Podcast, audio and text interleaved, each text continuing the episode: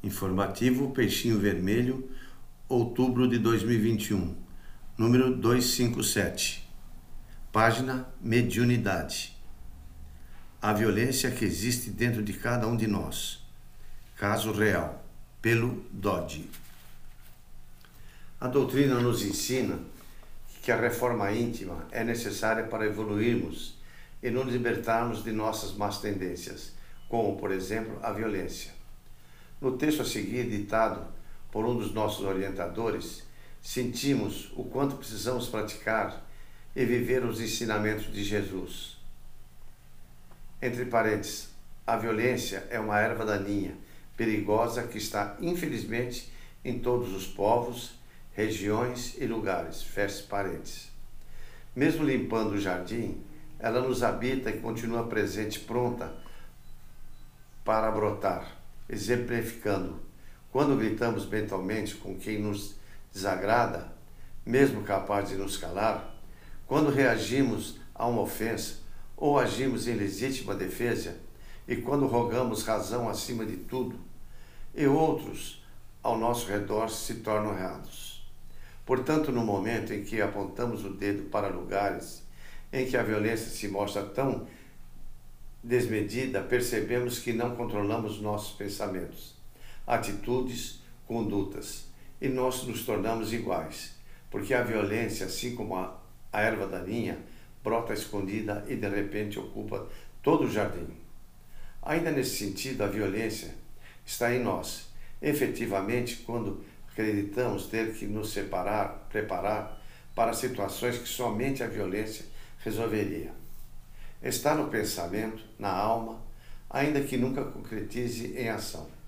Por isso, antes de apontarmos o dedo para o outro, que ainda é incapaz de controlar suas ações, sejamos capazes de olharmos para nós com frieza suficiente para enxergarmos os germes dessa violência em nosso pensamento, porque a partir daí está esta pode se proliferar. Outros são exemplos que podem vir de vários lugares. Quando julgamos legítima a vingança a uma pessoa que nos ofendeu ou nos causou um mal extremamente grave. Quando achamos correto a cena de uma pessoa batendo na outra por entender que essa que está batendo tem o exercício da força.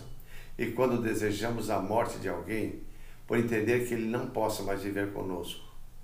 Aqui abrimos parênteses para salientar que não estamos fazendo um julgamento de conduta mas estamos julgando a própria conduta nesse pensamento. E, à medida que alimentamos essas ideias, nos tornamos violentos e alvos fáceis para aqueles que defendem a violência. Tudo isso é complexo.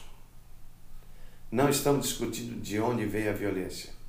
Estamos olhando a violência para frente, observando pessoas que se dizem pacíficas, guardando dentro de si pensamentos violentos e apenas aguardando uma oportunidade de se manifestarem.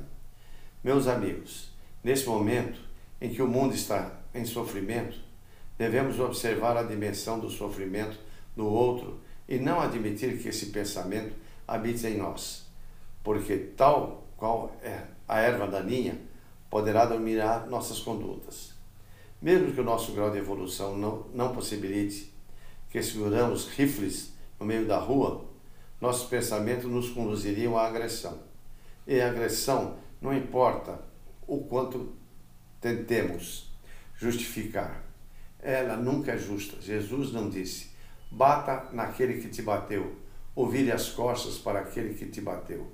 Não disse para se defender, para criar armadilhas no seu jardim, para que, que o outro não entre no seu jardim. Não. Jesus não disse nada disso. Jesus disse: dê a outra face. É assim que nós exterminamos por completo os germes da violência.